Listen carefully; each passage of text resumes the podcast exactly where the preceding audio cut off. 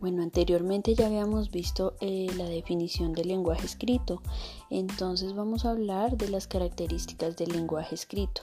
A grandes rasgos, el lenguaje escrito se caracteriza por eh, ser artificial y aprendido, o sea, no es innato ni forma parte de las capacidades propias de la especie, sino que fue un invento de la humanidad.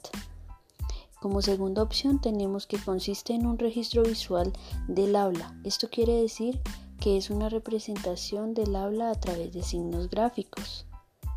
Es duradero, puede conservarse intacto, dependiendo del soporte físico a lo largo de días, meses, años o siglos. Por ende, puede comunicar a las personas separadas por grandes dimensiones de tiempo.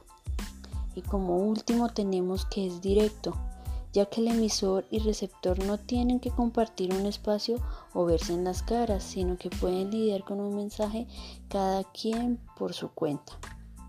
Por otro lado, para tener en cuenta puede ser de tipo manual, hecho con las manos, impreso, hecho mediante la imprenta o digital, hecho por una computadora.